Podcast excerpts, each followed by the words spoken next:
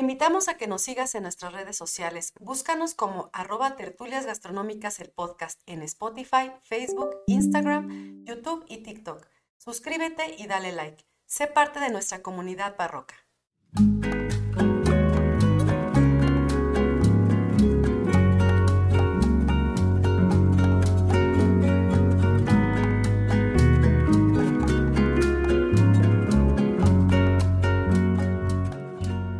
Todos, bienvenidos a Tertulias Gastronómicas, un podcast donde platicamos de gastronomía, su entorno, significado, rituales, evolución y uno que otro chisme. Yo soy Bridiana Pantoja Y yo soy Ingrid Millán. y, juntas nos echaremos una, tertulia gastronómica. ¿Qué pasó, amiga? ¿Cómo estás? Ya casi nos sale así parejito.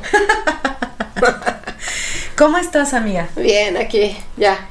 ¿Ya lista? Lista para el siguiente episodio, ¿no? Porque se han sido como uno tras otro la continuación de los anteriores. Sí.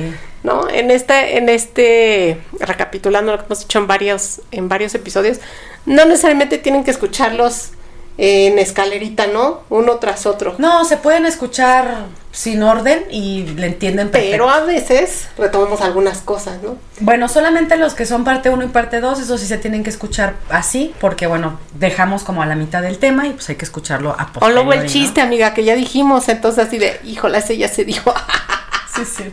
¿no? Y bueno, eh, antes de empezar, amiga, primero eh, vamos a presumir qué tenemos hoy de especial, amiga. Híjole, Salud. salud. Ya tenemos nuestras tacitas de Tertulias Gastronómicas, el podcast. Entonces, eh, están muy monas. La verdad es que, pues, estamos eh, planeando hacerlas de distintos colores y con otras frases. Esta es su conocida ya frase de deja de decir estupideces y mejor escucha Tertulias Gastronómicas. Y esta podcast". dice hashtag datos que a nadie le Le importan importan. de gastronomía. Exactamente. Entonces, vamos a estar sacando eh, una línea así de varias cosas. Pero bueno, este es nuestro bebé. Es el primerito que sale. Y bueno, si quieren ustedes obtener las tacitas, eh, van a poder entrar a nuestra página oficial www.tertuliasgastronómicas.mx. Y Entonces, desde ahí. y desde ahí van a poder ustedes eh, mandarnos ahí eh, un correito y solicitarnos pues cuántas tacitas quieren y ya nosotros les contestamos y pues ahí se puede hacer la misma compra, ¿no? Entonces están muy monas y bueno, entonces este pues sirven igual para apoyar nuestro proyecto, entonces pues también para que se las se La las orden. lleven. Se pega la inteligencia con esta. Claro, por osmosis. Así es. Y bueno, amiga, em, la verdad es que esta semana estuvimos al full también con chamba. Uh, sí. Lo bueno es que ya empezó a llover. Eso yo se lo agradezco a Dios muchísimo porque el calor Pero a estaba ver por cuánto tiempo, porque yo creo que va a venir un periodo fuertísimo de calor. sequía, Así lo, sí. sí, lo siento. Bueno, vamos a aprovecharlo mientras dure. Así es. Pero bueno, dejémonos de trivialidades y vamos a entrar al tema. ¿De Sí. qué vamos a hablar hoy, amiga? Pues yo quisiera preguntarte, ay, yo siempre preguntando. Me choca, ¿no es cierto? Siempre Pero con este- tus Esto es de preguntas. antojos, esto es de antojos. ¿No te gustaría probar unos huevos en rabo de mestiza? o una... Aguanta, a ver, espérate. ¿O no te gustaría probar una caca de zorra? ¿No? ¿No? ¿No se te antoja? A ver, espérame, es que no puedes saber, no puedes preguntarme algo así y seguir. Ah, ya sé, ya sé, ya sé. ¿O preferirías una leche de obispo? Nel, de obispo no. Unos pedos de monja. ¿Por qué no, amiga? Hay que estar abierto. No, pero, pero a ver, si me vas ¿De a aventar algo así, no, no, no, espérate. Si vamos a hablar de todo eso, mínimo métele alcohol al pinche café, no ¿Ya lo tenía? ¿No lo sentiste o era la mía? No, sí que invítame a tomar una copa. ¿Cómo me dices esas? Casi me lo avientas derecho y sin. Pues así se hacía, es lo más interesante, ¿no? Poca gente sabe justamente de la historia de estos platillos y de eso se trata el programa de hoy. Ok, bueno. ¿Sale? Voy a, voy a darte el beneficio de la duda. Sí, está bien. Tú nomás dime que sí y verás Más que te va a gustar. Dime, o sea, tú flojita y cooperando Exacto. y te va a gustar. Así es. Ok. ¿Cuándo te he quedado mal? Salvo No, con el nunca. pápalo, ¿no? Pero lo tenías que probar. Bueno, no, la verdad siempre me has quedado bien, amiga. Eres este. Oye, no hagas eso, porque ahora sí sí se ve y van a pensar mal. Porque hasta lo ve tu marido y el mío y van a No, decir pues que de por onda. sí, de por sí, no están ustedes para saberlo, nosotros para contarlo, pero los respectivos maridos ya, Ya nos están, oye. ya nos están echando en cara que nos la pasamos más con así nosotras que con ellos, exactamente. Pero no, no, nada más alejado de la realidad. Sí. Bueno, pues hoy vamos a platicar de la cocina conventual en México. uh, súper, muchísima historia. En la época del virreinato, por supuesto. ¿no? Claro. ujú. Digo, entendiéndose que todavía no existe México. Mm, no. Estamos hablando de tres siglos de dominación europea a través de la corona española, que es el momento en el que llega el descubrimiento de América, luego la conquista, y hasta finales del siglo XVIII, principios del XIX, cuando empieza, empieza justamente la- el movimiento de La independencia. independencia. ¿Sale? De eso justamente vamos a hablar hoy un poquito. Voy a intentar, lo voy a intentar. Siempre ser dices breve, eso y nos aventamos irme muy pasada la hora. rápido. Ya estoy Pero- yo así, Sí, así. pellizcándote por abajo. Ya cállate. Sí, sí. Así como en muy conocida serie, así que- Así me empieza a hacer. Me vas a gritar como Phoebe la de Friends. Ándale. ¡Ya! ¡Estás despedida! Sí, así es. Ok, Así. no amiga, se ve que si nos alargamos un poquito es porque el tema da para eso, ¿no? Porque está súper interesante. Así es. Entonces, vamos Pero a comenzar, ¿no? échale de tu ronco Entonces, pecho. Primero, primero, como siempre, me gusta crear como un marco, un marco teórico y formular algunos antecedentes para que poco a poco nosotros nos vayamos dando cuenta de, de a dónde queremos, ¿no? Nos vayamos introduciendo en el tema. Eso. Sí. Bueno, y entonces vamos a comenzar. Mm, El primer antecedente o la primera cosa que debemos imaginarnos es el, el momento en que estamos viviendo, ¿no? Vamos a echarnos un viaje al pasado. Ok. Entonces, cuando empecemos a imaginarnos en este México antiguo, insisto, todavía no ni siquiera existía la palabra México, ¿no? Era el territorio de la Nueva España. Éramos la Nueva España. Llegamos a Nueva España, este, llegan los conquistadores y detrás de los conquistadores, en los mismos galeones, una de las cosas que va a llegar después, aparte del ganado y de todos los ingredientes y de esto, van a llegar con ellos evangelizadores, ¿sale? Esta cuestión de la religión que hoy tenemos muy arraigada y también como mezclada incluso con nuestras propias creencias antiguas de lo que formaban los pueblos justamente mesoamericanos, ¿no? Entonces, este, y de las cuales hemos hablado en varios episodios sobre los sincretismos, ¿no? Y toda esta magia y rituales que han crecido en torno a, a este mestizaje. Y vamos a hablar mucho acerca justamente de eso, pero vamos a ir añadiendo algunas otras culturas que a lo mejor ni siquiera teníamos idea de que pertenecían de este, de- dentro de esta herencia, ¿no? Entonces, en episodios pasados, ¿recuerdas? Hablamos de santos en la cocina, hablamos de cómo es que se originaron las órdenes monacales, en dónde, en qué momento, ¿no? Y qué, y qué aportaciones tuvieron al tema de la alimentación en, en Europa. Y bueno, recuerden que pues España está en Europa, ¿sale? Y que en España No me sucedieron... digas. Ah, sí, para examen. ¿Qué no está en América del Sur? Sí, amiga, sí. No, sé hecho- si existe algún poblado, seguramente sí. no, debe de, Pero- pero, la, la, la España de, de, de, de- de- de la que estamos hablando, Jolines, está en Europa, ¿no? Este, Esa mera. de hecho, habíamos quedado el episodio pasado que de hecho hasta dijimos, ¿no? Que ya te callaras porque iba, ya te me ibas a ir a México, Justo te querías a como que iba a hablar. te ibas bajando del barco y como que querías empezar Pero me no. regresaba, me echabas así Sí, así como de, "Espérate, la caña de no". pesca y me jalabas. Sí. No, no, eso no. Exacto. Eso Entonces, hoy vamos a completar Eso, este tema con la que llegada faltaba, a México. Bueno, a la nueva a la Nueva España. Entonces, Va a estar bueno, ¿eh? Porque es más, por ahí de repente si traes así alguna cita, te la avientas así en español castellano para que esté más sabroso. ay, amiga, no sé si pueda, no hablo como tú, muy bien, ¿verdad? No, hombre. Pero, pero ¿qué tal el náhuatl? ¿Cómo me, cómo me hago bolas? También, ¿cómo me hago bolas? Yo me tropiezo. Mira cómo me hago bolas con el náhuatl. Eso No, también debería de ser cita para, para este, para las tazas y para los TikToks. Mira cómo me hago bolas con ¿Cómo el náhuatl. así? No manches, lo vamos a hacer, lo vamos Eso a hacer. está bueno, Anotadísimo. sí. Claro. Y bueno, entonces recordemos que estas órdenes monacales van a surgir por personas que van a irse de ermitañas al desierto, ¿no? A lugares aislados, porque tienen un llamado, una vocación, algo que los está llamando justamente a aislarse y a... Qué a valientes, ¿eh? Por venir a una tierra que no conocían, Sí. con personas que... Me imagino yo que los españoles cuando regresaron de, después de haber pisado este México y regresar, han de haber dicho que éramos una bola de... de eh, salvajes. Pues de sal, iba a decir otra palabra, pero me, qué bueno que me dijiste eso, ¿no? Este, porque así tenían esa, ese pensamiento Esa de nosotros. Sí, tenían malas concepciones. Muy mala, errónea totalmente. Exactamente, porque para ellos la gente indígena que, que vivíamos aquí como cultura Ajá. no, nos veían despectivamente y nos trataban y inferían que éramos animales, ni siquiera Pues es que entrando, humanos, ¿no? entrando por el tema de, de la vestimenta, ¿no? O sea, pues ellos eran, pues ya sabes, bien muchos, ¿no? Porque pues al fin y al cabo católicos y tal.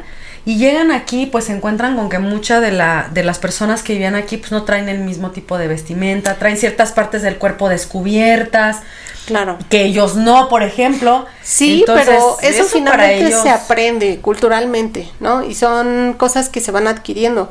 Si tú naces en una cultura en donde el pecho está descubierto, no hay ningún problema. Ah, no, porque claro. naturalmente. Pero me refiero a que el español que llega y ve eso, viniendo de allá donde tenían todo este tema de la iglesia católica, de la Inquisición, de, de que esto está mal y todo este rollo, y llegan aquí, ven todo eso, pues imagínate, decían que Sí, éramos pero una guácala, podías ir vestido y estar tres semanas con tu armadura y guácala, imagínate lo que te Yo no lo digo. El sobaco y los rincones. Yo no lo digo porque sea mejor, al contrario, no. o sea, el hecho de lo que debió de haberles maravillado es cómo estas personas tienen una Sí. higiene mucho me- mejor De a la de nosotros, los dientes los tienen mucho mejor a los de nosotros. Era- Este, éramos sea, avanzados en, mm, en ellos cosas. avanzados en unas cosas y nosotros estábamos avanzados también en otras, ¿no? Pues sí, y bueno, este tema finalmente de- el producto del de yo soy mejor que tú. es interesante porque justamente el resultado somos nosotros hoy, ¿no? Claro. con muchas virtudes pero también muchos defectos gracias a ese mestizaje. Y bueno, regresemos, ¿no? Entonces, Re- recordando en esta cuestión de las órdenes monacales, estamos hablando del siglo III, cuando todavía ni siquiera son reinos, No. ¿sale? Estamos hablando que en ese momento estaba el imperio romano, ya estaba casi en decadencia, ¿no? Está a punto de caer, está a punto de entrar la, la Edad Media dos siglos después. Y recordamos que justamente un santo se había ido ahí al- a los desiertos, ¿no? Porque esta cuestión de ser ermitaños comienza con los asiáticos y los y lo que es el continente africano. Y entonces, este, poco a poco comienzan a seguirlos otras personas, ¿no?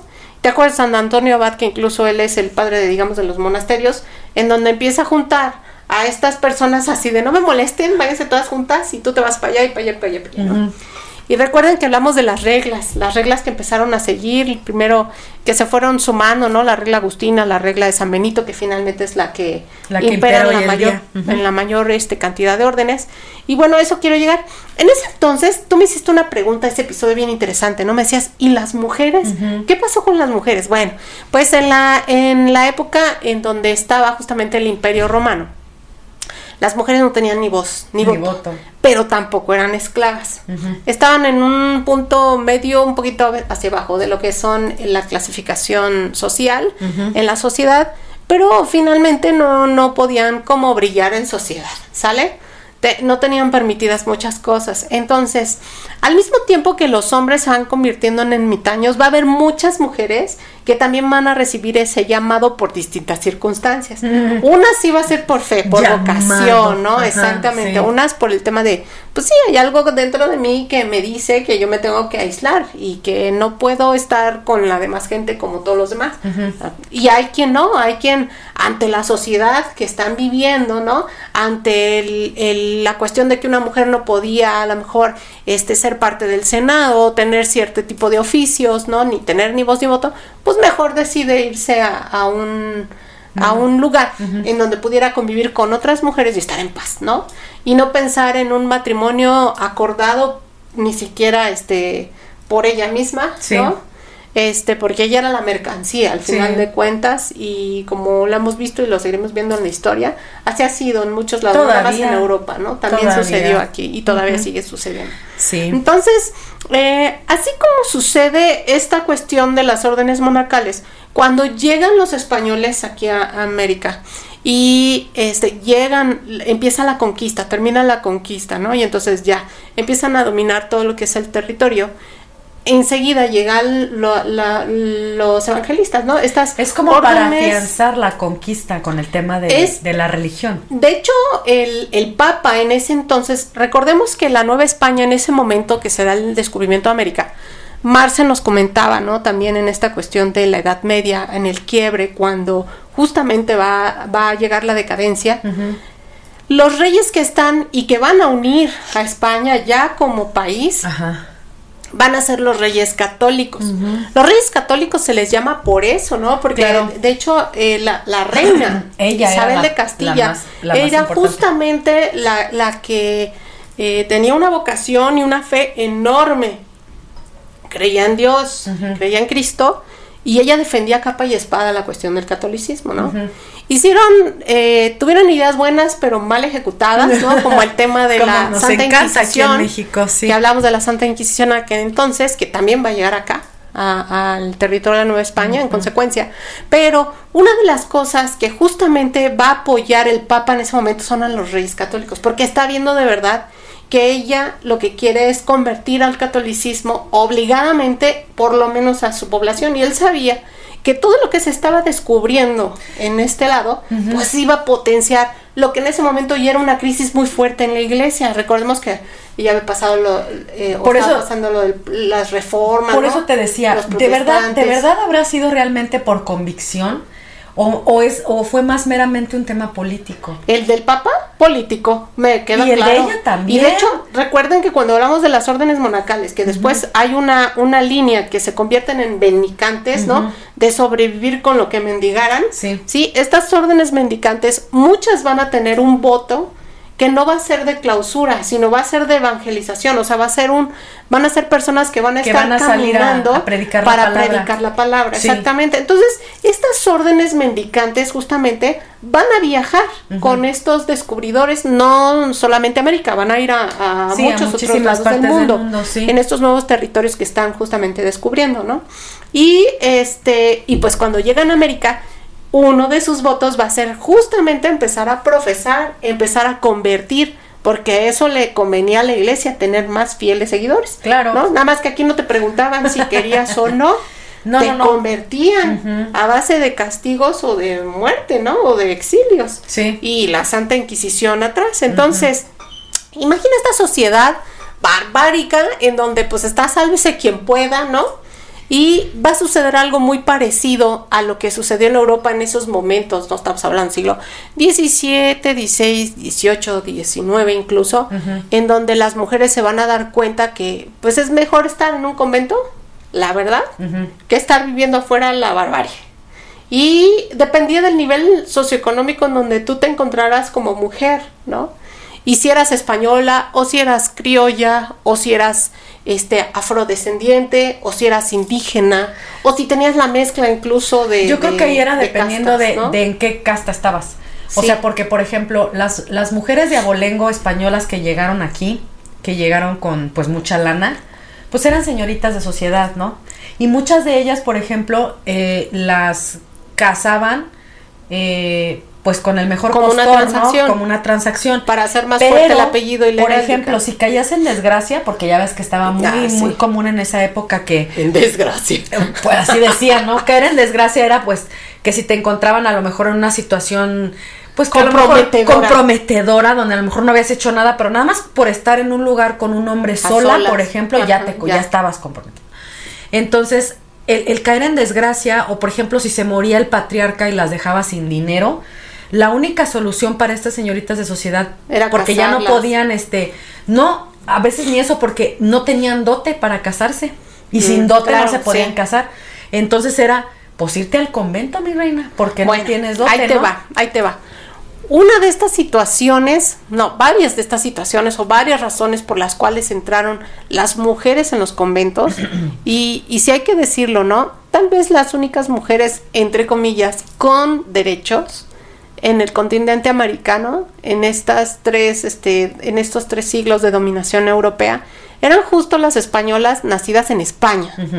Porque las españolas nacidas en el continente americano, aunque sus padres, los dos, fueran españoles nacidos en la península ibérica, no tenían los mismos derechos. O sea, el ser criollo, o sea, ser hijo de españoles, pero nacido en América, ya no tenías los mismos derechos bajaban dos que el español. Exactamente. Entonces, de hecho, por eso, de, de hecho, por eso aparece esta cuestión de, de este la independencia, ¿no?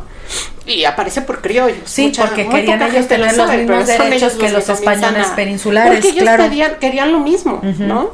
Este, bueno, pero para sumar a esto hay que, hay que decir que en estos momentos en la sociedad es muy, si de por sí hoy es muy difícil ser mujer en nuestra sociedad actual, Antes y, era peor. hay, y hay que comparar países, ¿no? Depende, Depende. del país, ¿no? Pero si hoy de por sí, en pleno siglo XXI, seguimos teniendo tantos temas de la equidad de género, imagínense en ese entonces que no tenían ni voz ni voto, y que las mujeres preferían irse a un claustro y enclaustrarse, porque ahorita vamos a hablar de las diferencias entre un claustro de hombres y de mujeres, Ajá.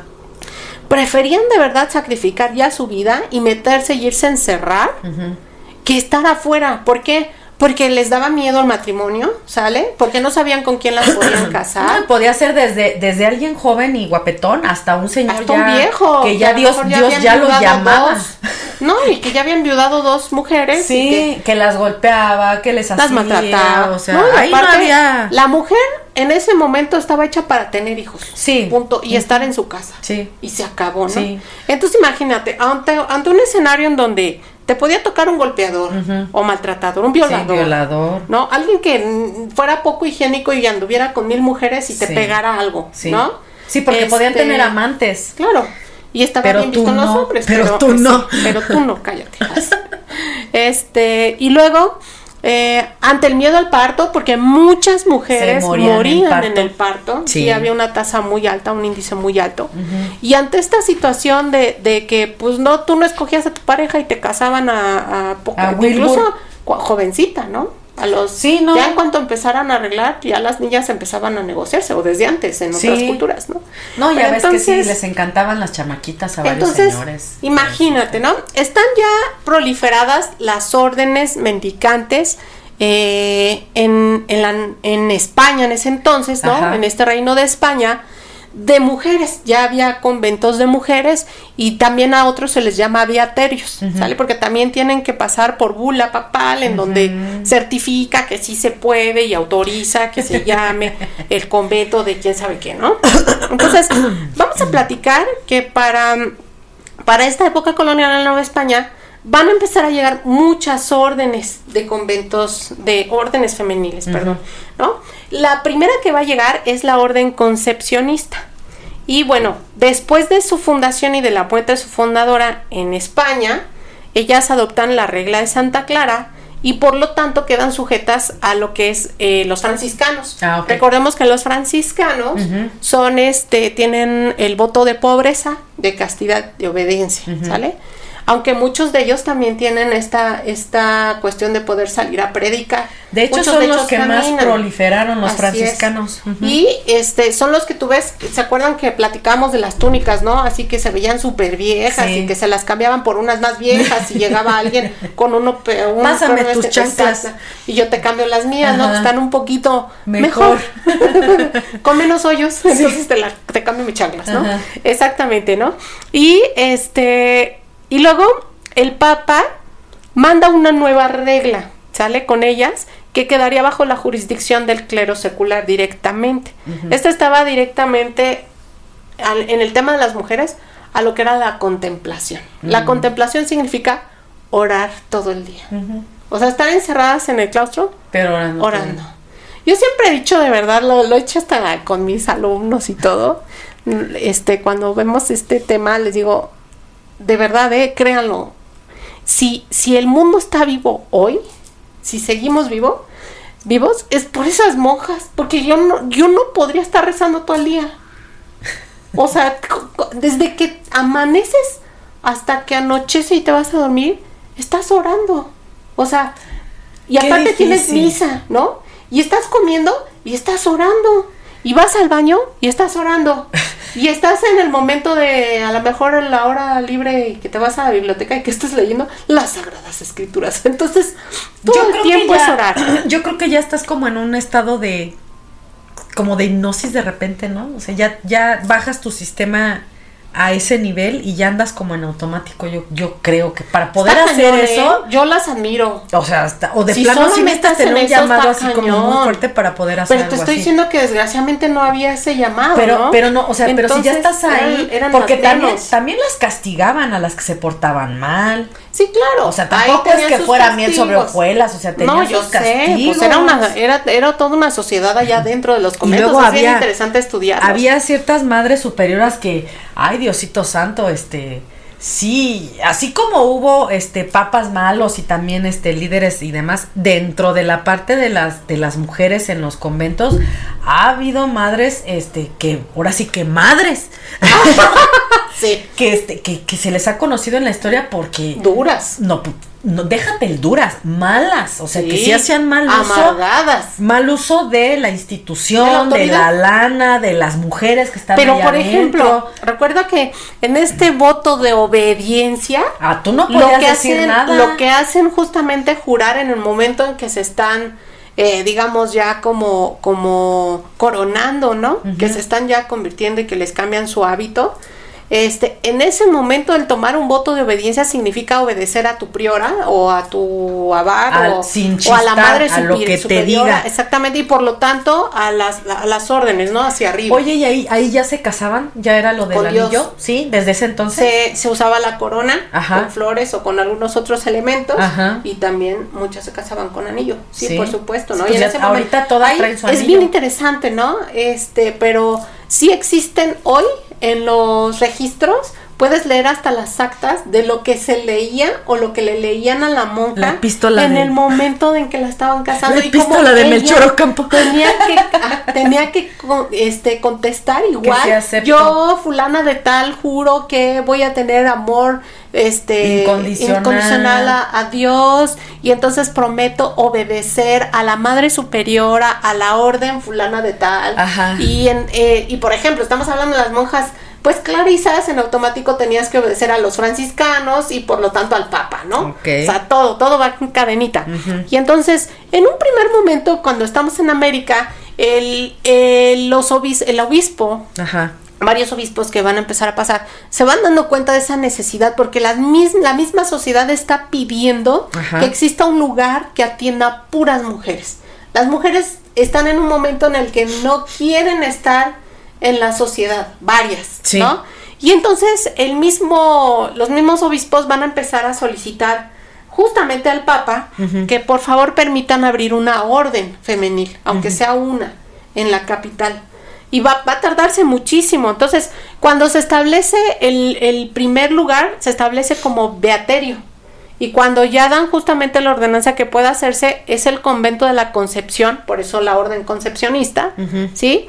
Que fuera justamente edificado con limosnas que recogió el mismísimo Fray Juan de Zumárraga, que fue el primer obispo de la diócesis de México en 1528. Entonces, fíjate, 28. Al poquito tiempo, 1521 fue cuando es este Sí. la caída de México Tenochtitlan. Y para 1528 él ya comenzó a construir un espacio de un terreno que fue obviamente donado por españoles, ¿no? que ya tenían este justamente ser el- el- los dueños de ese espacio y que lo donan al obispo para poder construir lo que ahí se necesitara. Él piensa en este lugar que va a ser un beaterio a muy poco tiempo. Desgraciadamente no hay un documento que coloque exactamente la fecha en la que haya entrado la- la- las primeras monjas que hayan pisado el, el- el territorio, porque he de decirte que estas primeras monjas llegaron desde España, ¿sale? No Sí. fueron de aquí. Ya después se va a permitir la entrada a muchas mujeres de aquí, pero las primeras que tenían que llegar a fundar y a vivir Igual que los monjes cuando. Exactamente, eran de España, ¿sale? Y en ese primer momento, bueno, se dice que fue entre 1530 y 1540 años, no estamos hablando desde unos 10 a, a 20 años después de la caída de México Tenochtitlan, Ujú. cuando llega esta primera orden de concepcionistas, pero en un primer momento van a poder tomar únicamente sus votos simples, porque todavía no hay bula papal que, que así diga. diga y dictamine que va a ser una orden. Ok. ¿Sale? Apenas es un beaterio. Y los votos solemnes van a poderse integrar, que son los adicionales ya como juramento, a partir de 1586. O sea, ya tuvo que pasar mucho tiempo más para poder justamente ya llamarse como una orden dentro de lo que fue el, el territorio.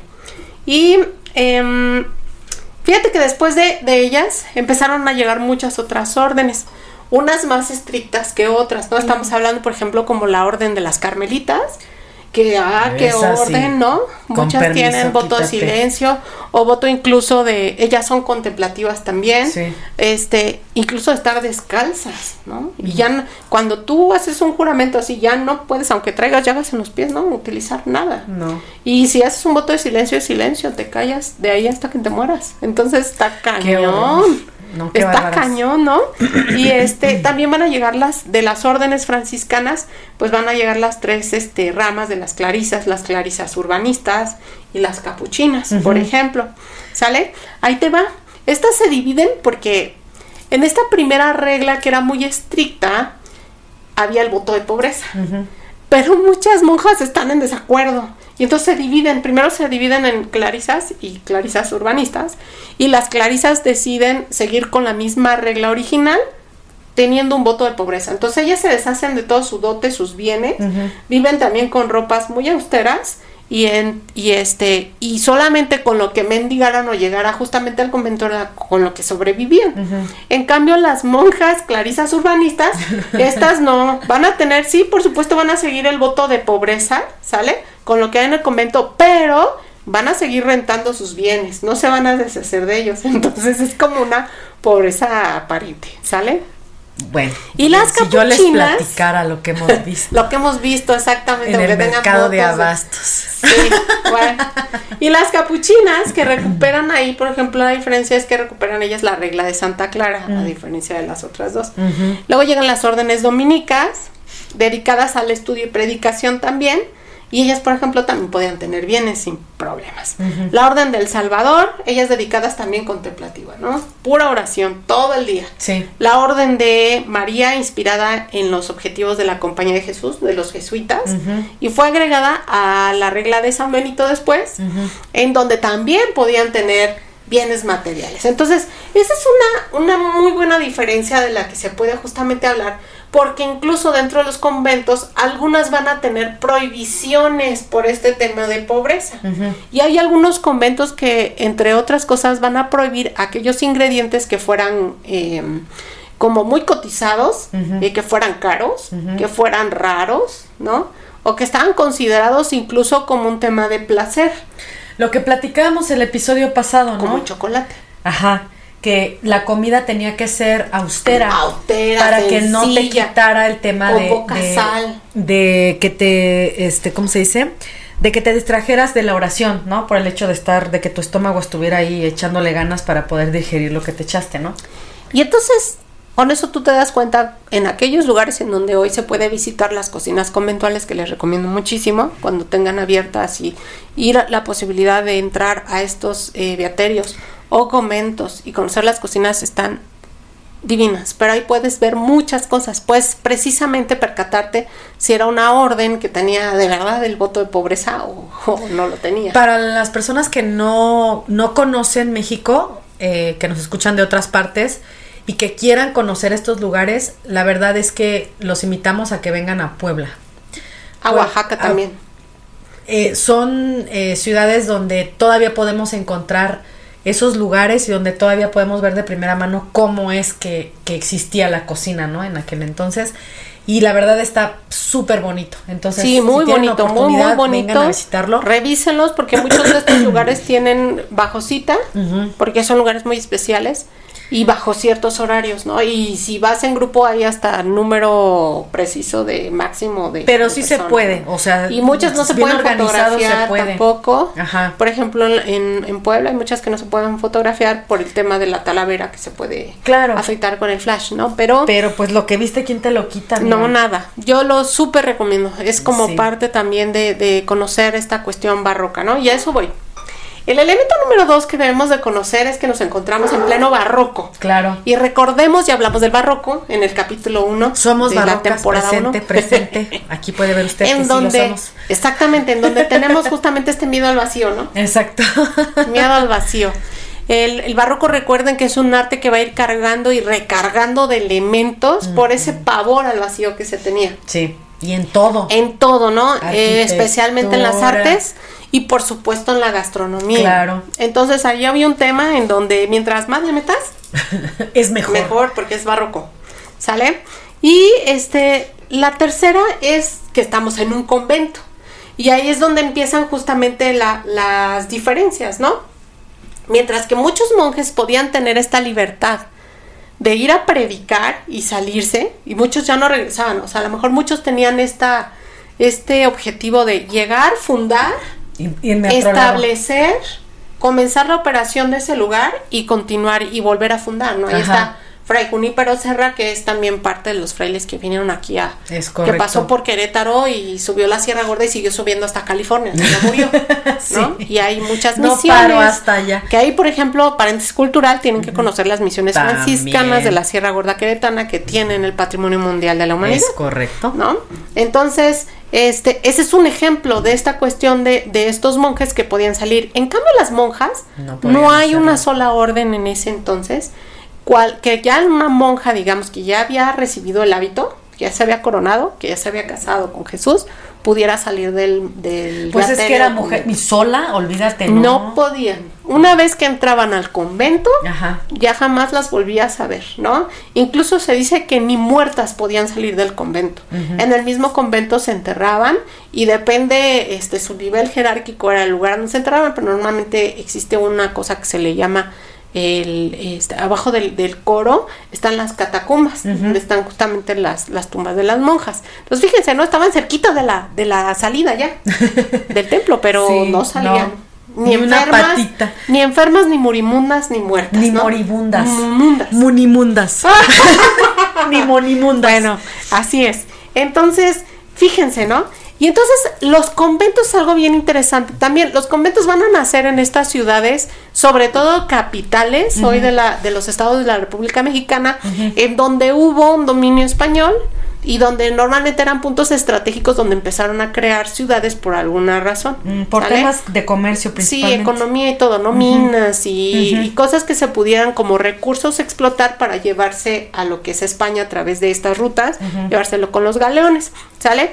Entonces, hay muchísimas capitales también que pues se tienen que conocer, como dice Vino, que son 100% recomendables por esta cuestión del barroco, de los conventos, de las cocinas, pero también en conocer su arquitectura y que muchas de ellas tienen hoy por esa misma razón. De hecho, todas las ciudades que tenemos en México que tienen la declaración de la UNESCO son de este tipo, ¿no? O sea, entra Guanajuato, Morelia, Zacatecas, Ciudad este, la Ciudad de México, Puebla, Oaxaca, Oaxaca etcétera, etcétera, etcétera, sí son varias. Etcétera, etcétera, etcétera.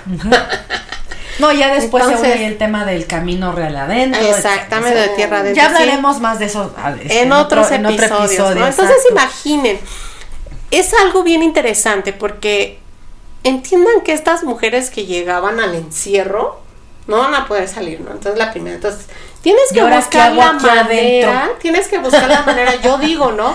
De hacerte la vida más amena adentro que afuera.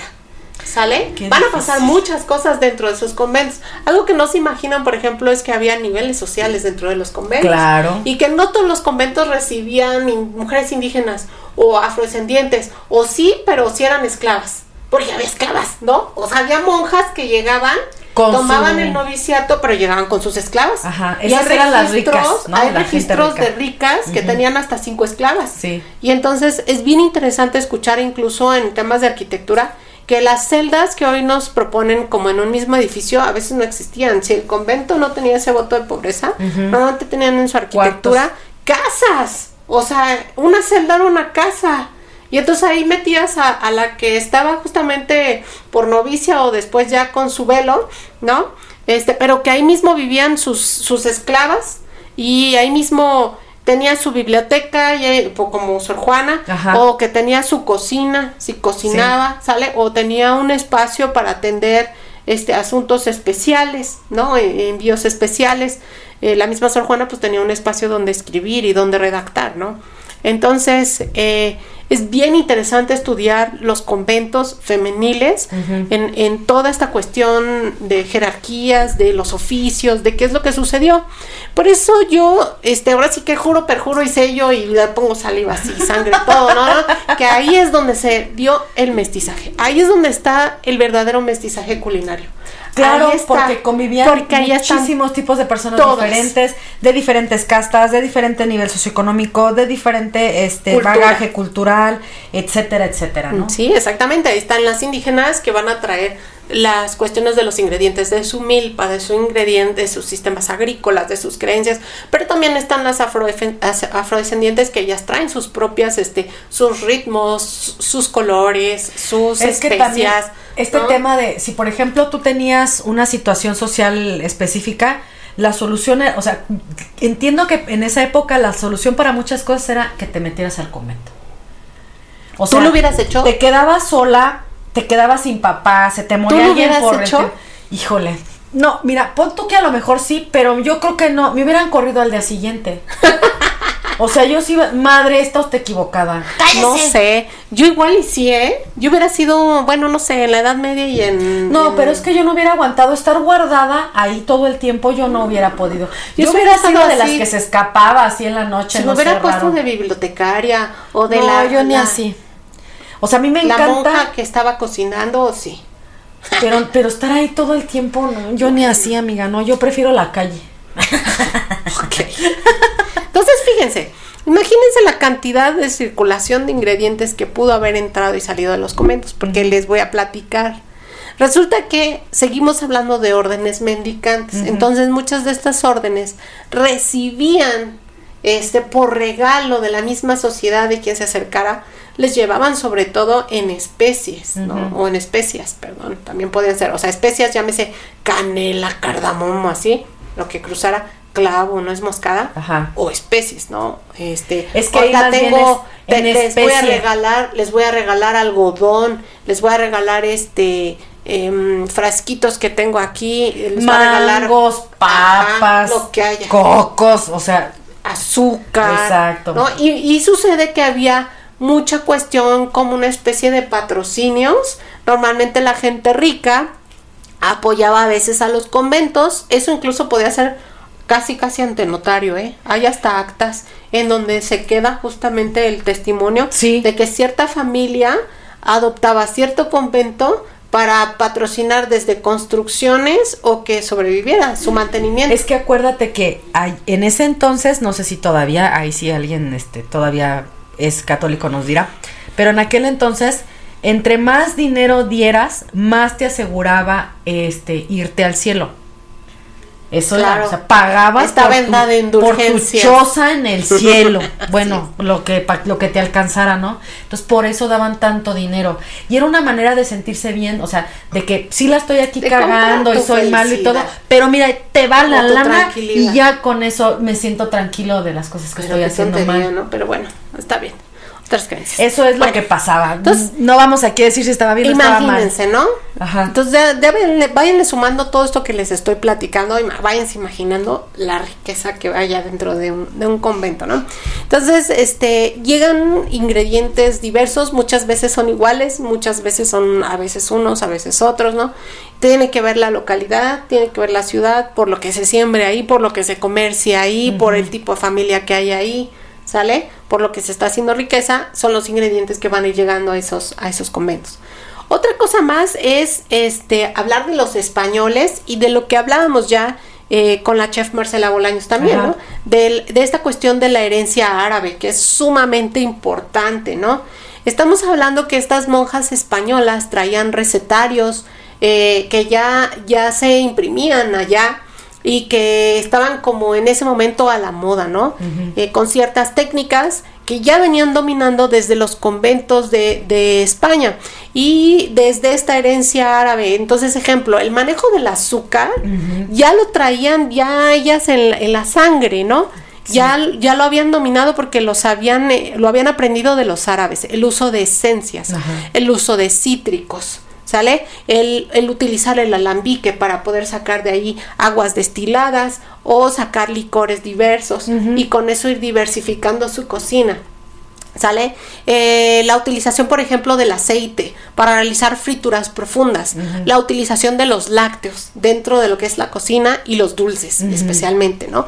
Los mazapanes, ¿sí? El escabeche, el utilizar el vinagre. Entonces, estos conventos van a tener de verdad una riqueza en técnicas impresionante que las mismas indígenas y las mismas afrodescendientes van a aprender, pero que también a su vez ellas van a compartirles toda su, su bagaje. Le van a incorporar eso a Toda su herencia cultural también. Entonces se va haciendo un acervo allá adentro y es uno de los pocos lugares, a pesar de ser tan estricto y con tanta clausura y con esta cuestión de contemplación, se van a hacer lugares muy ricos en creaciones culinarias porque no todo se va a poder reproducir igual que en España, porque no va a haber siempre los mismos ingredientes. tienes nuevos. Exactamente, y tienes nuevos. Y entonces va a ser la aparición de, bueno, pues allá no había papas ni camotes, pero aquí sí, ¿qué hacemos con ellos? Exacto. Y aquí está el zapote y el mamey y las tunas, ¿no? entonces, ¿qué hacemos con ellos? El chile, exactamente, ¿no? Los chiles secos, ¿no? pero al mismo tiempo estamos en zonas en donde está llegando la ruta del comercio, de la ruta justamente de la nao de China que viene desde Asia, y van a aparecer también otros ingredientes nuevos que ni siquiera en España habían aparecido tan fácil, como el mango, ¿no? El tamarindo, el coco. Más este, todas estas especias que sí eran muy caras y muy diversas, pero eran difíciles de conseguir incluso en la misma España, porque era el, último punto del comercio en Europa y Portugal, ¿no? Y este y ahora están llegando de primera mano de Oriente directamente a, sus lugares y muchas de ahí se van a llevar incluso a España. Entonces es bien interesante también porque van a tener una diversidad muy grande de lo que son ingredientes, especialmente aquellos conventos que se van a localizar en esas rutas de comercio, en esas franjas, como ya dijiste muy bien en Puebla. Ese es un ejemplo súper bien puesto, ¿no? En Puebla van a aparecer ahí unas cosas sumamente interesantes que hoy en día son incluso considerados lo que son platillos nacionales o bebidas nacionales, ¿no? Para México. Como los chiles en nogada. Como los chiles en nogada, exactamente, que son que son de mis favoritos. conventual, sí. ¿sale? Y entonces, este, todas estas técnicas van a ser justamente herencia de los árabes y pues muchísimos ejemplos que van a encontrar justamente aquí en, los beaterios y conventos. Oye, yo ya me viajé. O sea, por ejemplo, sí, me, ahorita que estabas platicando, ¿no? Me imagino así a Sor a Sor María, ¿no? Así, haciéndola. Y no sé, de repente que se le acaba un insumo o tal, y de repente ahí le llega este. Ya ves que la rebautizaban, les quitaban su nombre en náhuatl y les ponían otro nombre, ¿no? A las indígenas. Sor María. Eh, sí. De la Asunción. Ándale, de ese tipo, ¿no? Y que le diga, oiga, madre, este, y si le pone usted ahí un chilito, ¿no? Ahí le aviento así. Sí, de hecho. Y que llegue una mulata, ¿no? Y que te diga, oiga, y si le pone ahí, este, arroz. Azúcar. Azúcar, ajá. Y ahí entre las tres, ¿no? Así me las imagino como. Sí, así como, esto sabe muy amargo, ¿qué le ponemos? Quítese, Sor María, no está usted mal, no, eso no se hace. No, pero, pero qué padre, ¿no? Que sí. tan diferentes afuera y tan similares adentro.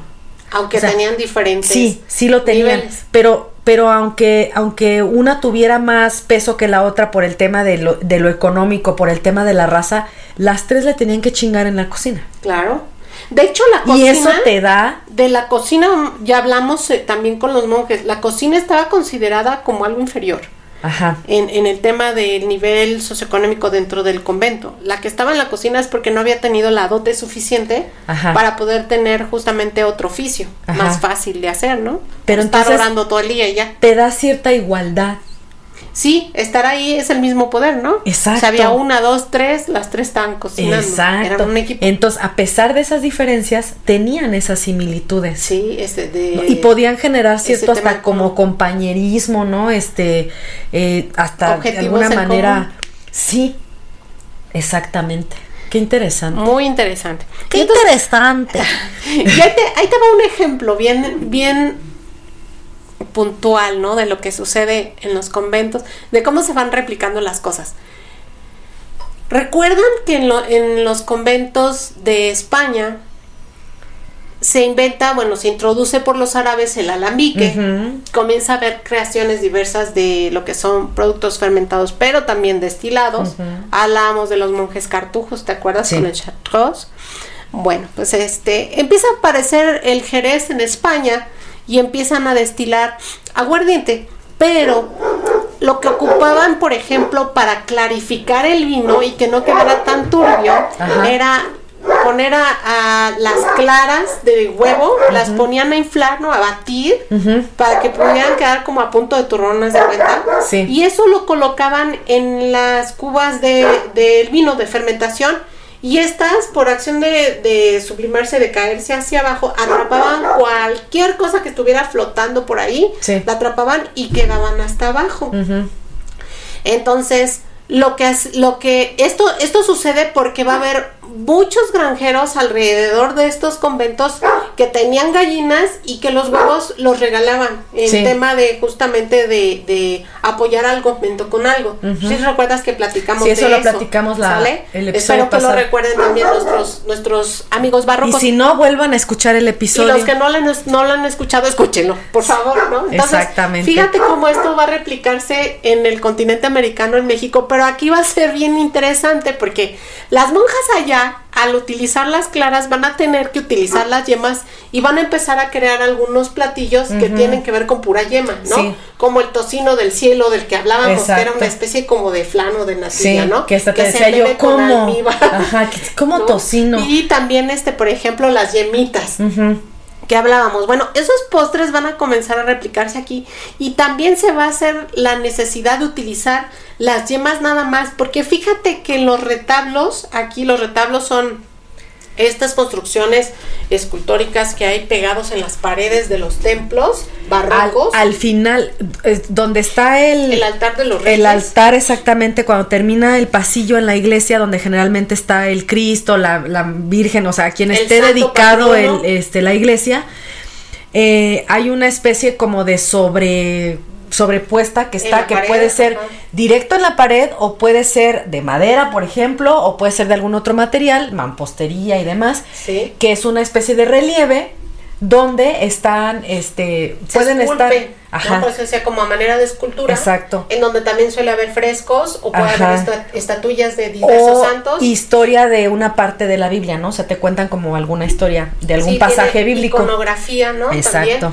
Entonces, o anagramas, etcétera, ¿no?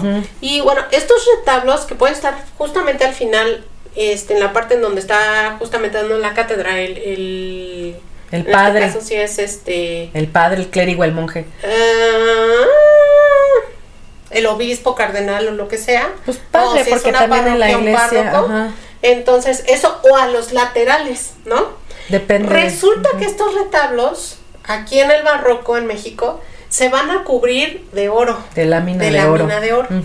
Pero lo que utilizaban como pegamento Eran- era baba de nopal y clara de huevo. Entonces, fíjate qué interesante, porque mientras allá la clara de huevo se va a utilizar Sí. para eh, limpiar el vino, el jerez, Ajá. acá la clara de huevo se va a utilizar para pegar eh, las láminas de oro y pues hoy no los pueden despegar, ¿no? Entonces, imagínate qué buen pegamento. Sí. La, la baba que hacían ahí con Y esa ecológico aparte. de ingredientes. Sí, y entonces, pues tú sabes, ustedes saben que todavía hoy y siempre la comida tirarla se, se considera un pecado. Sacrilegio. Exactamente, porque pues siempre nos dice nuestra mamá y no me lo van a dejar mentir. Hay niños en África que se están muriendo Es de hambre y tú no te quieres comer las Que, coles de te lo Bruselas. comes, ¿no? Exactamente. Entonces, las monjas, obviamente, al tener pues mucha cuestión de la fe, no pueden tirar las yemas. No. Les están regalando las claras, las claras los van a- el huevo completo, perdón. Sí. Las claras las van a mandar al templo para que vayan este haciendo sus retablos. Ajá. Pero las yemas las van a tener que emplear dentro de las cocinas y con ellas van a tener que inventar, van a nacer muchísimas platillos y bebidas nuevas en Ajá. este repertorio que no existían en esos recetarios que ya venían de, de Europa o que tuvieron que reutilizarse, pero eh, sustituirse con ingredientes que encontraron aquí, que era Sí. lo que decíamos. ¿no? Y entonces así van a surgir diferentes tipos de ingredientes. Ejemplos de eh, platillos y bebidas que se van a crear con yemas. Están los huevitos de fatrilquera, Ujú. Que son una especie de dulce de leche que se hace a base de yemas, que se mezcla hasta espesar igual, como se les dijera, pero pura yema, no lleva clara. Sí. Se mezcla con azúcar, vainilla y especias y esta se deja enfriar. Se van a hacer después bolitas porque esto se está haciendo, se está moviendo como a baño María hasta que espese y después se hacen unas bolitas, las cuales se amasan con azúcar también glass y se meten en unos papeleros de colores, de estos de China, a los cuales se les cortan así como cabellitos. Sí. Y es como una sorpresita que viene dentro del papel. Papel. Ay, Muy dulce, bonito. ¿no? Es dulce. No, pues sí, ya con lo que estás Pero diciendo. tienen la forma de un huevito, por eso les llaman huevitos de fatrilquera, Ok. ¿sale? Otros, por ejemplo, el pan de yema. Hoy nosotros el pan de yema, una de las cosas que, que más este eh, vemos, ¿no? Y, y que nos encanta verlos en las ofrendas, sobre todo el área sur de México. Estamos hablando específicamente de Oaxaca, por ejemplo, es el pan de yema. Y este pan de yema que van a hacer justamente en estos conventos, el cual va a llevar harina de trigo y normalmente lleva muchas yemas, de ahí que el color del pan sea amarillo y no blanco o beigecito Sácame como de mi error. También en Chetumal lo comen, Pan ¿no? de yema lo, Sí, lo comen en, muchos ofrenda, lugares, Sí. en muchos lugares. Ajá. Y este, pero especialmente ahí donde te platico. Y en Veracruz también, y en varios estados. Y tenemos también los huevos reales. Estos huevos llevan igual las yemas alzadas, pero las Perdón, pero No, ya me fui, amiga. pensado. Ya me fui. Desde que dijiste huevo. y bueno, estas se hornean. Ok. Sale ya las alzaron, las hornean y después se bañan en almíbar, se les decora con canela y especias. ¿Sale? Eso para los de Bachoco estaría re bien ¿eh? hacer. Ya ves que esos todo le meten a su a su merchandising, a su repertorio, repertorio. sí. Huevos reales, dos huevitos con dos este coronitas. Y luego hay otro, por ejemplo, que son las yemas, literal así la yema se mete en el almíbar, Ajá. se, se cuece dentro del almíbar y al almíbar se le da un toque de algo, suele ser de cáscara de limón. Ok. ¿Sale? Y entonces estas yemitas después se rebosan también en azúcar y así se sirven. Son dulcecitos amarillos. Ok. Bolitas. ¿no? Y luego tenemos los huevos moles. Los- es una especie de natilla. Entonces utilizas yemas, pero a manera de salsa inglesa. Lo que hoy conocemos como la Ok. salsa inglesa. Una crema pastelera, pero más líquida. Ok. Lleva puras yemas. La estás mezclando, mezclando. No puede estar el fuego así completamente directo. No, porque le haces huevo la- revuelto. ¿Sí? Y este se le agrega al final una que otra clara, se, en movimientos ya envolventes. Y este hoy muchos lugares, ah, pero ahí te va. Eh, Una es la, la, la crema inglesa, esta delgadita que les digo que parece Sí. una pastelera, pero delgadita, terciopelada, parece salsa. Esa en realidad eran los huevos moles. Hoy, para no tirar las claras, hoy es al revés. Hoy no hacemos retablos con claras, ¿no? No. Entonces las claras ahora las inflamos aparte, Ajá. les ponemos azúcar, hacemos una especie de merengues, Ok. ¿vale? Lo- los, este, las cocinamos y entonces estas se llaman islas flotantes ahora. Ah, ok. Que va la ok. clara arriba como nubes Sí. y abajo va un liquidito en el que están nadando. Ajá. Ese antes eran los huevos moles. Ok. ¿Va? Va, va. Y luego tenemos el rompope. Ah, no. a fuerza, Ese si vienes a conocido, México- conocido por todos, amado por todos. Una gelatina con rompope. No hay hasta, no hay hasta chistes que te dicen, eh, póngale huevos al rompope, Exacto. ¿no? Porque si no, no sale, ¿no? Y se refiere porque es justamente una bebida que lleva ron y lleva yemas y tienes que estarle moviendo y moviendo, moviendo, moviendo, Y yo moviendo creo que una de las una de las producciones de los de los conventos que todo mundo ubica es, el rompope. claro, y nace en Puebla. Claro, y, y ahora, por ejemplo, hay marcas bien famosas que tienen hasta Sor Juana en, en, el- Claro.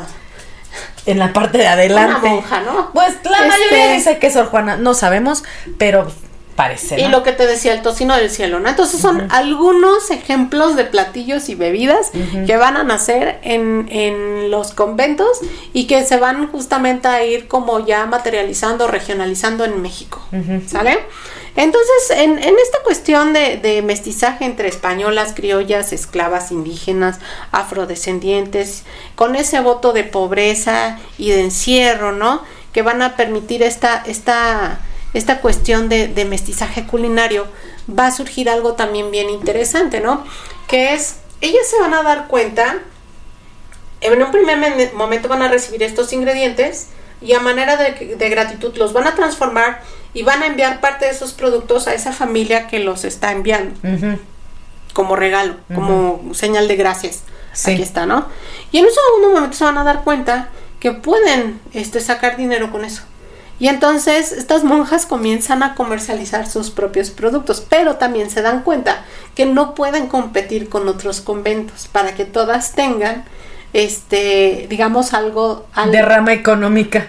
sí, para que todas este, puedan tener, eh, O sea, una entonces, por ejemplo, unas hacen rompope, otras hacen tabletas de chocolate, Así otras hacen pedos de monja, otras hacen etcétera. ¿no? Entonces, eso se conoce como especialización, ¿no? Los conventos se van especializando en una o dos recetas y incluso en unas en unas va a ser el tema de cocina, pero por ejemplo, si a las monjas les llegaba algodón, mantas de algodón y o hilos de colores, entonces en ese convento también a lo mejor la especialización se da hacia una artesanía en particular.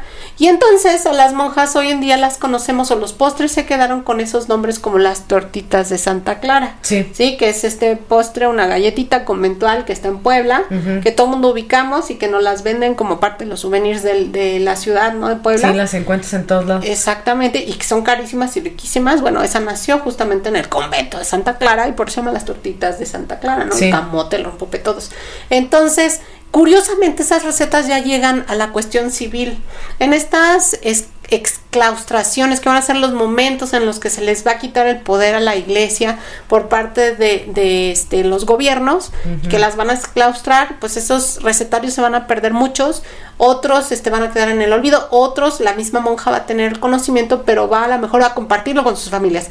Y las familias comienzan justamente a hacer, este, a replicar estos postres desde casa y desde entonces ya para el siglo XIX, XX, comienzan a crearse justamente las primeras fábricas de dulces, ¿no? Que ya ese es cuento de otra historia. Sí, claro. Pero para que veas hasta dónde llega, ¿no? Sí. O sea, hoy seguimos nosotros comiendo cosas que nacieron en los conventos. Los dulces de leche. El ¿vale? rompope, el rompope, que ya se hace de forma masiva mole, y comercial. ¿no? Que habíamos hablado, el mole, muchas cosas. El chocolate El chocolate también. de metate Exacto. también, exactamente, o los chocolates, así el, el de bebida, ¿no? Con, Por con ejemplo, leche. en, en Morelia los ates. Los ates también muy bien, Sí. el guayabate, un Ujú. clásico, ¿no? Sí. El pescado en escabeche, que te decía, el escabeche es árabe, lo traen los españoles, y bueno, uno de los clásicos del pescado blanco en Michoacán, en. Pátzcuaro, era el pescado en escabeche que hacían las monjas justamente eh, como parte de, de sus tradiciones, ¿no? Entonces, vamos a hablar de las creaciones. Les voy a dar muchos ejemplos. Existían unas cosas que se llamaban bocados reales, que incluso eran unas pastillitas que tenían mensajes adentro que mandaba Sor Juana desde su cocina Pecador. hasta hasta los que eran justamente los marqueses, ¿no? Los virreyes en turno. Pues Conozco tus secretos. agradecerles y para para adorarlos de alguna manera y que ellos siguieran pues dando patrocinio a ella, ¿no? Estás bien guapo. y este, y, pero imagínense yo, la verdad es que no puedo imaginarme el escrito de Sor Juana que pudiera ser sencillo porque estamos hablando de No, barroco. pero pues es que ¿a poco sí le cabía el pedacito Pues así? tenía que- las, las tres, los tres metros así. Hombre necio que acusáis a la mujer sin razón. Así, o con una letra así, ¿no? Los bocados reales eran esos, ¿no? Se podían ir deshaciendo la boca, pero tenían un mensajito al, al Como las galletas de la suerte este, Ay, chinas, exacto, ¿no? Ajá. Y bueno, por ejemplo, la cafiroleta, ¿no? Ay. Que era una especie de soletas o bizcochos o marquesotes que se bañaban en una salsa con un almíbar, al cual se le daba un, un aroma especial, que podía ser eh, vainilla o podía ser algún Como el tiramisú, amiga. O sea, la base del Mm, tiramisú. Sí, como un mamón Ajá, con un almíbar. ajá. Ese almíbar va este con algún aroma en particular Ajá. y que aparte se le cono- se le colocaba este mm, leche o alguna crema de algo o se- este se espesaba con las yemas también y llevaba pedacitos de camote o coco o almendras, por ejemplo. Sí, esos son los más tradicionales. Y tenemos también el, el dulce de camote y de piña, Mm. eh, los alfeñiques que ya nos platicó Marcia, Ya. ¿no? Que son las frutas de almendra, el pastillaje del polvo de almendra que hacían figuritas en forma de manzanitas, duraznitos, uvitas, todo eso, palomitas, Ajá. borreguitos. Esos se podían entregar también como regalo, ¿no? Los mazapanes, panes también como los encalen- encanelados, eh, los, los quesitos de almendra, los dulces de leche, alfajores, Ah. que ya también hablamos, ¿no? De tradición también este árabe. Eh, los antes, que es una especie como de ah, puré Ajá. de una fruta, suele ser más de fruta, como por ejemplo el mamey, la piña, el camote. Y fíjate, ya estamos hablando, mamey, piña y camote. Esos Los no tres eran. son americanos. Exacto. ¿no? Entonces, este, con eso se hacía un puré Normalmente se le agregaba a veces almíbar para espesarlo un poco más y para que no se oxidara.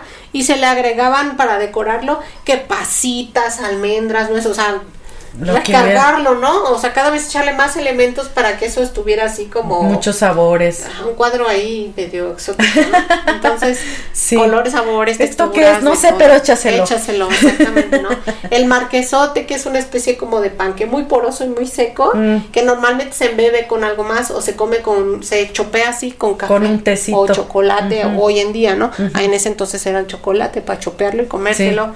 O las tortas de nuez, galletas diversas, los buñuelos, que también van a sí, nacer justamente rico. de cintura, en, con su molde, Ajá. ¿no? O de rodilla, los famosos de rodilla, Sí. merengues, coronitas de Cristo, este de caramelo jalado, ¿no? Que hoy nosotros conocemos como azúcar tirada, es un azúcar que se trabaja en caliente todavía, pero que te quema muy bien las manos. Sí. Y con ese se tiene que trabajar rápido para que no pierda su brillantez, sobre todo porque Elasticidad estás también, tocando sí. y la elasticidad y con eso hacían las como que las torcían Ajá. y hacían este unos circulitos, ¿no? Sí. Y les ponían distintos saborizantes, solían ser, ser de uno o dos colores.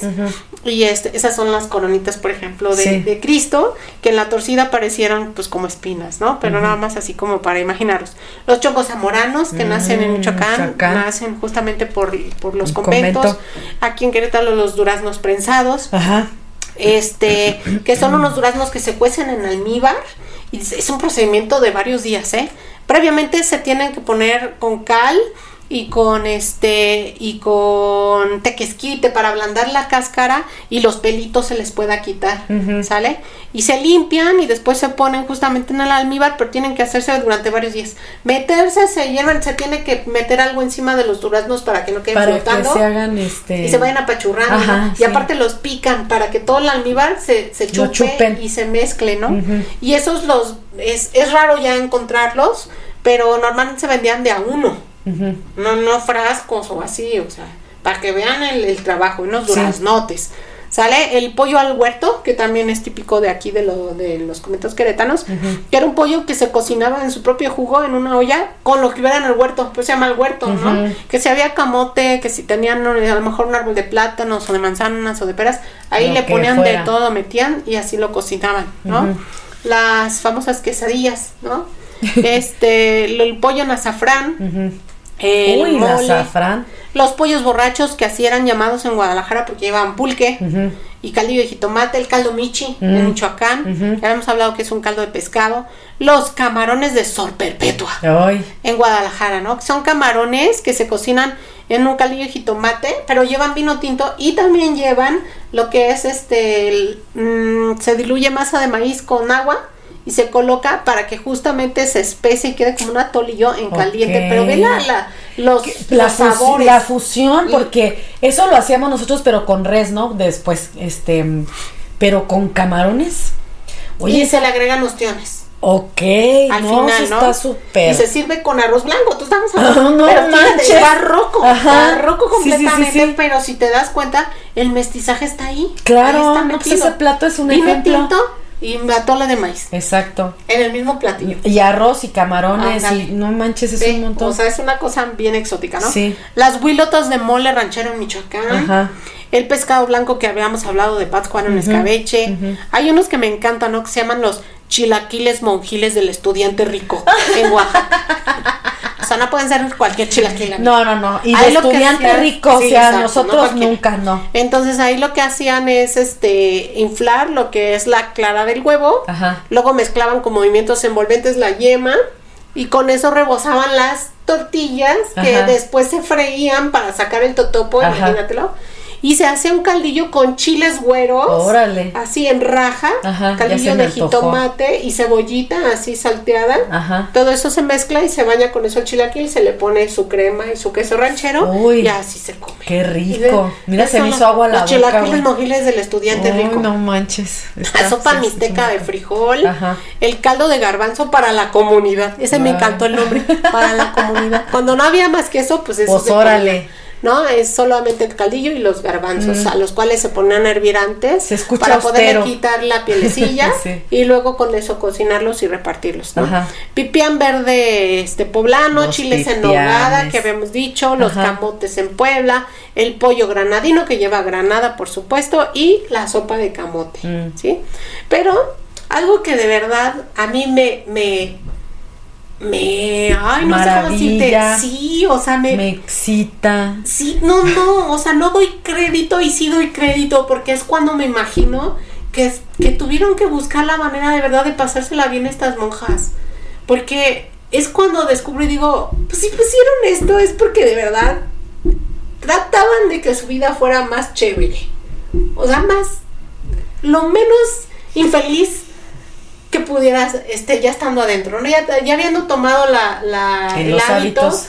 Y pues ni modo, ya estoy aquí, pues me hago la vida más tranquila. Y, y cómo lo veo, pues por los nombres de los, de los platillos siguientes, ¿no? Pues ahí te va. Los nombres curiosos de algunos platillos. Está, por ejemplo, las lágrimas de obispo.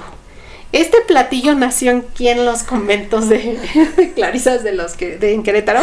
Y es, un que tiene su doble sentido. Sí.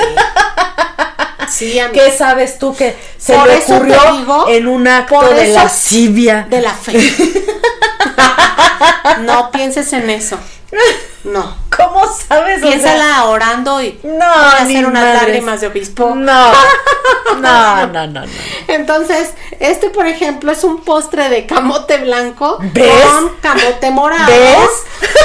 con Cosa a chirimoya mi favor. y piña No. y todo eso se cuece en un almíbar, este a que a que el almíbar esté en voladura, ¿sale? Que lo toquemos y esté una Sí. bolita dura y luego eso se mezcla se pone en un platón y se le llama lágrimas de obispo porque tiene perlitas de color plateado. No, ni Y se le ponen piñones. Fíjate. No, no, no. O sea, eso es un plato de así, hecho con lascivia.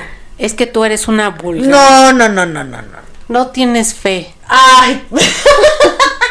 o sea, es un camote.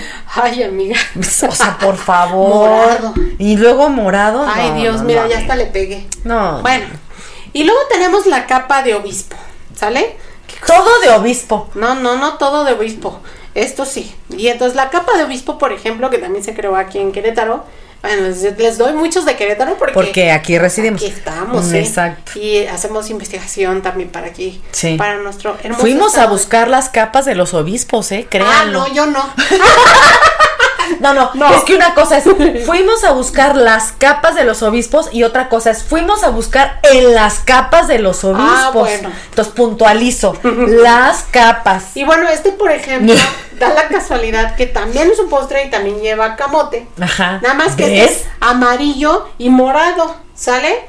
Y lleva guayaba. Este se cuece, se muele, se cuela para que no queden las cerditas, ajá. Ni la piel se pase. Se vuelve a cocinar con azúcar y debe verse aterciopelado. Y ese es el postre.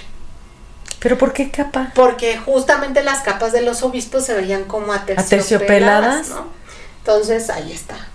Para No que no sé. pienses mal. No sé, Rick, parece falso. Bueno, a lo mejor las veían muy Muy de cerca. cerquita. Y como te, tú dices que la fuiste a buscar, no la viste bien. No la Eso encontré. eso, no- no la No bien. encontré. Y bueno, otros, por ejemplo, a mí me encanta esta, ¿no? La caca de zorra. Sí, cuando me la dijiste al principio te iba a decir, ¿qué pedo, no? O sea, ¿por qué No me, habla- antoja, ¿por qué me hablas sí. así? Esa no se me antoja. Sí, pues que estamos en la Y cárcel bueno, o qué. este resulta que se hace, es una sopa de lote. ¿Y por qué Que lleva un poco de, de lácteo, lleva crema para espesarla ligeramente, lleva jitomate, trocitos y caldillo. Este, entonces toma un toque ácido con diferentes texturas y entonces cuando tú la agarras y le haces así a la cuchara, la vamos a subir justamente en los materiales adicionales, Ajá. ahí lo pueden justamente revisar, pues para que ustedes digan. Sí, claro. Y pues si tú ves eso así todo junto, y dices, ah, bueno, pues... pues es una ser, caca ¿no? de zorra. mejor no, a lo mejor no, Pero, pero dices, ah, qué imaginación, ¿no? Pero por eso te digo, o sea, ¿de dónde sacó el nombre? Pues no sé, pero me da mucha risa. Y entonces cuando diga, ah, se que la sí conocía, que sí tenía una zorra de mascota. No lo sé, amiga, pero imagina. O, o zorra no. No. era el animal que conocemos, sino era otro tipo No, de persona. pero acuérdate que en ese entonces las ciudades no eran como hoy, que están súper pobladas, ¿no? En ese entonces a lo mejor el convento estaba rodeado de tierra y había muchos animales. Entonces, obviamente, seguramente conocían cacas de, ca- Muchas de zorras. cacomistle, cacas de, tla, de tlacuache. Pero ¿a poco las ¿no? diferenciaban y Supongo todo? que sí, yo creo que sí. Pero Yo aquí ¿cómo en mi le rancho pones sí ese- veo. pero cómo le pones ese nombre a Entre una- la de un perro, de un gato, No, de sí, un pero ¿cómo le pones ese nombre a un caldo, güey? ¿Quién, ¿Quién va a tener ganas de Ah, pero comer eso es a lo que voy. Yo, yo fui a probar y saqué fotos para poderlas poner aquí. Pero en ese entonces te dicen, Pero qué interesante, ¿no? señor obispo, le voy a traer una caca de zorra. Pues un imagínate. cachetadón a la No, yo me monja. hubiera muerto de risa. No. ¿Por qué no? O sea, yo si alguien me dice así, ja, ja, ja, ja, y que me la traigan y así de, ja, ja, ja. No, yo me hubiera muerto. Yo de no me la comería, Yo sí me porque sí, ¿qué es esto? Yo me la comí, está muy rica, vengan a probar. No, pero en ese entonces, pues, o sea, cuando recién sale, También, ¿no? amiga, no, ni madres, no. Bueno, hay otro este postre que se llama suspiros de monja. ¿Ves? To- todo indica lo que te estoy diciendo. esta es de tu tierra, de Michoacán. ¿Ves? No, ¿Ves? pues, por eso lo Cállate digo. la Por eso lo digo. Porque conozco a mi gente. Son yemas batidas hasta triplicar su volumen, Ajá. a las cuales se agrega azúcar, ralladura de limón, se hornean y bueno, suspiro alude a un postre frágil, ¿sí? Es una especie de merengue, entonces se quiebra con mucha facilidad y por eso se llaman suspiros de monja, Mm, porque así los quie- quiebras, ¿no? No sé. bueno, Y bueno, cada el, quien. el que sigue son los pedos de monja. Ah. De aquí Querétaro, si vienen a Querétaro, los venden en todos lados. Este, pero bueno, recomiendo, eh, recomiendo los que se hacen en establecimientos bien locales fijos porque son ahí se ocupa un buen chocolate. Sí, porque ¿sale? si no saben a. Porque si los tienen airados así en el sol, pues no, comer No, y chocolate. aparte, tienen tiene un saborcito como. No sé ahora qué le pongan al chocolate que te queda hasta en el paladar licorcito. como una especie como de película grasosa. No sé cómo Bueno, sí, definirlo. sí, o sea, sí, un chocolate corriente que lo hemos probado. Ah, o sea, claro. Que es- luego, luego se te queda en el paladar como que es pura le manteca. ponen no sé. grasa, Ajá, exactamente, le ponen grasa vegetal. Entonces hay unos que saben así, que son los más los corrientes. Entonces tienen que Este, ir a, a buenos lugares, eh, Ajá. son caros, ¿eh? Los suspiros de monja son caros. Estamos hablando de que una bolsita de 5 me costó 180 pesos, ¿no? Para que más o menos ubiquen. Se venden fríos, porque obviamente tienen que estar cuidados por el sol. Aquí hace mucho calor, entonces para que no se Perdón, es que los suspiros de monja, digo, los, Los pedos de, de monja, monja. son caros. Sí, Me mal viaje. Para que veas. para que te cotices tú también. ¿No? Ok. Y bueno, entonces estos, estos pedos de monja tienen una forma de bolita y son como trufas. Sí, chiquitas. Con un ganache que lleva un poquito de, de licor adentro de aguardiente, que te recuerda así como al café, al chocolate, y pues es un bocadito. Muy sabroso. Sí. A quien le guste el chocolate le va a gustar. Y luego tenemos, por ejemplo, las aleluyas de Puebla, ¿sale? Ajá. Este Ah, es un polvo de almendra que lleva azúcar y agua y que se cuecen en agua hasta espesar. Se amasan, se hacen bolitas, se colocan encima de obleas y luego se les coloca así un sello este que viene con algún grabado de madera y así se quedan y así es un dulcecito que se puede ir como mordiendo. ¿Sale?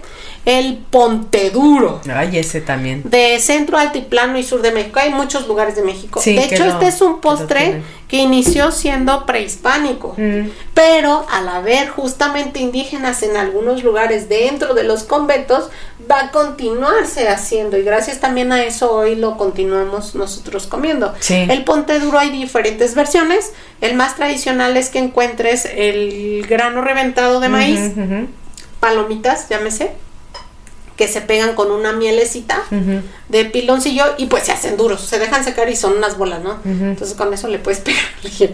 Este, pues, ah, No, pues, no le haga caso a y, mi amiga, no haga este, eso. O la otra son maíz seco tostado. Que ese es el que yo El conozco. clásico también, ¿no? sí. Que son riquísimos. Muy Y ricos. que quedan como muélanos también, y entonces ahí, ahí lo está chupando, mordiendo, y bueno, ese es el ponte duro, ¿va?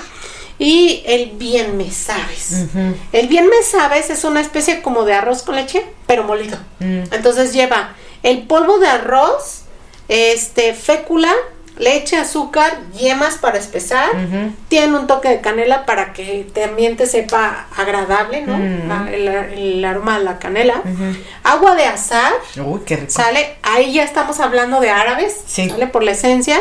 Eh, y se cuecen a punto de, de igual de cajeta, a que estén como ya más duros, más espesos, Ajá. se dejan enfriar y se decoran con pasitas. O sea, digamos que así se, se te inspira mucho o te recuerda a lo que es un arroz con leche, pero en este Es caso como es la variante molida. Exactamente. La, la papilla de arroz con leche. Y, parece. y- y ahí no sería como natilla, ¿no? Sí queda más dura, más Sí. espesa.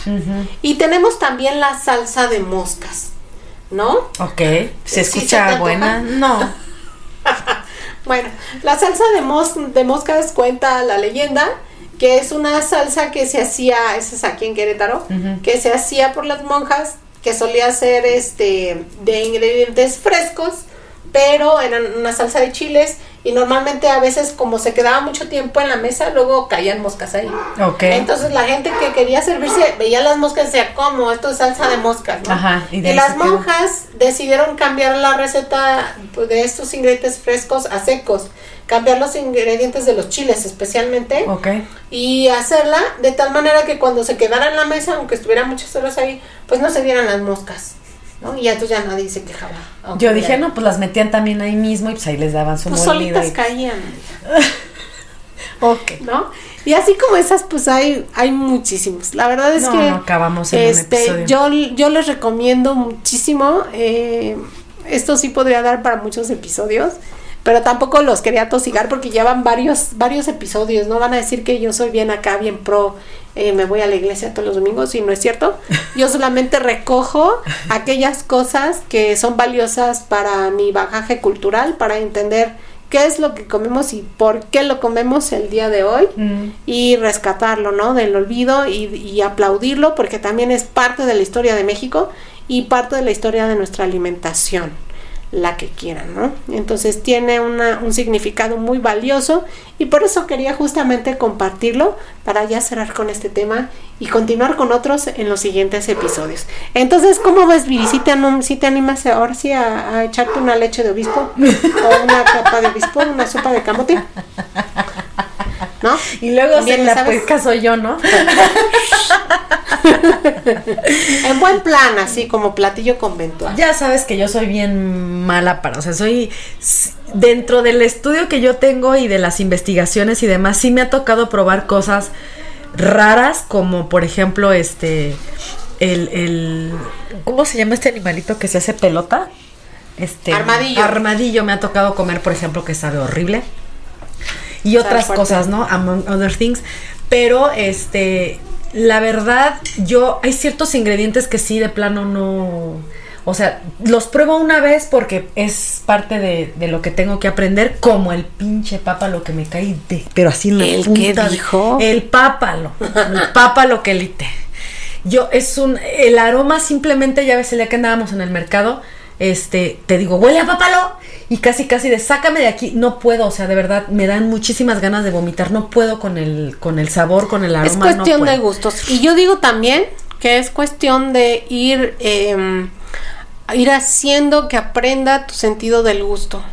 El ir aprendiendo eh, cantidades con ciertos ingredientes, pero eso no se logra hasta mucho tiempo después, ¿no? Yo sí te puedo decir, como en algún capítulo creo que ya lo dije, Sí. ¿no?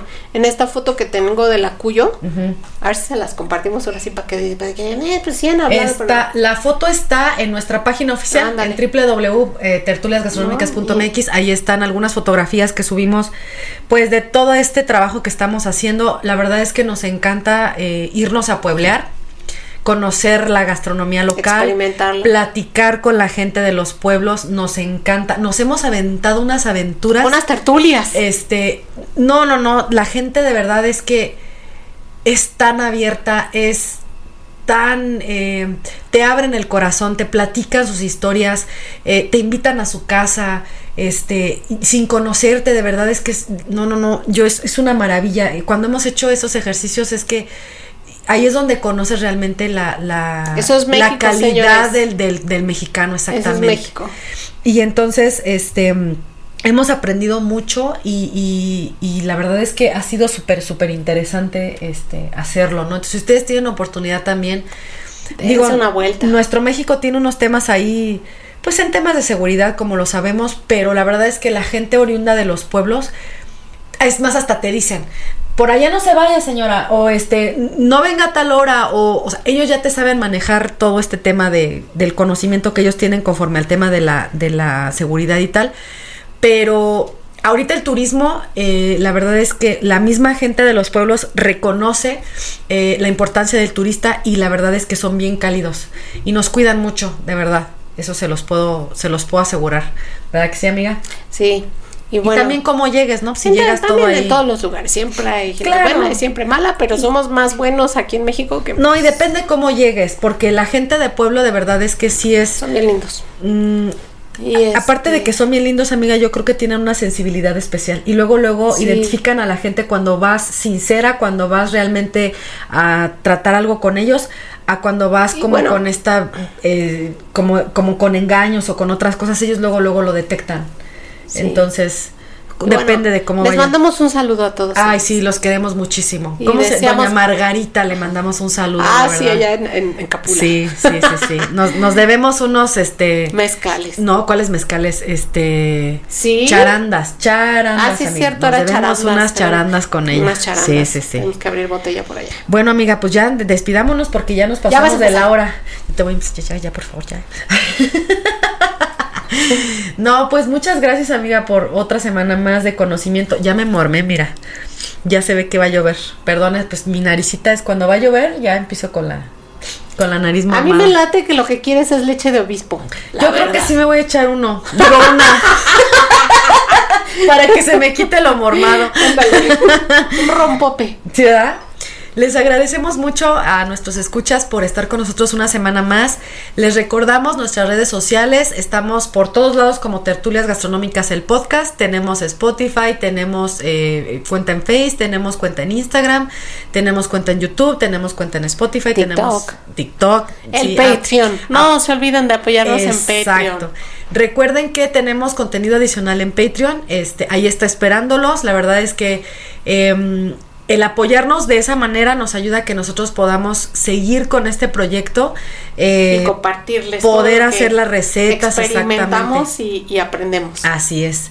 Y bueno, pues tenemos muchas sorpresas, pero necesitamos ese apoyo para poder realizar esas sorpresas. Entonces, bueno, ya les estaremos avisando en qué andamos metidas, porque tenemos muchas cosas en puerta. Y les agradecemos muchísimo su apoyo a todas las personas que se han sumado a, a este bonito proyecto. Eh, acuérdense de darle like, eh, de suscribirse, porque eso también nos ayuda muchísimo. Y pues nada, nos vemos la próxima semana. adiós Bye.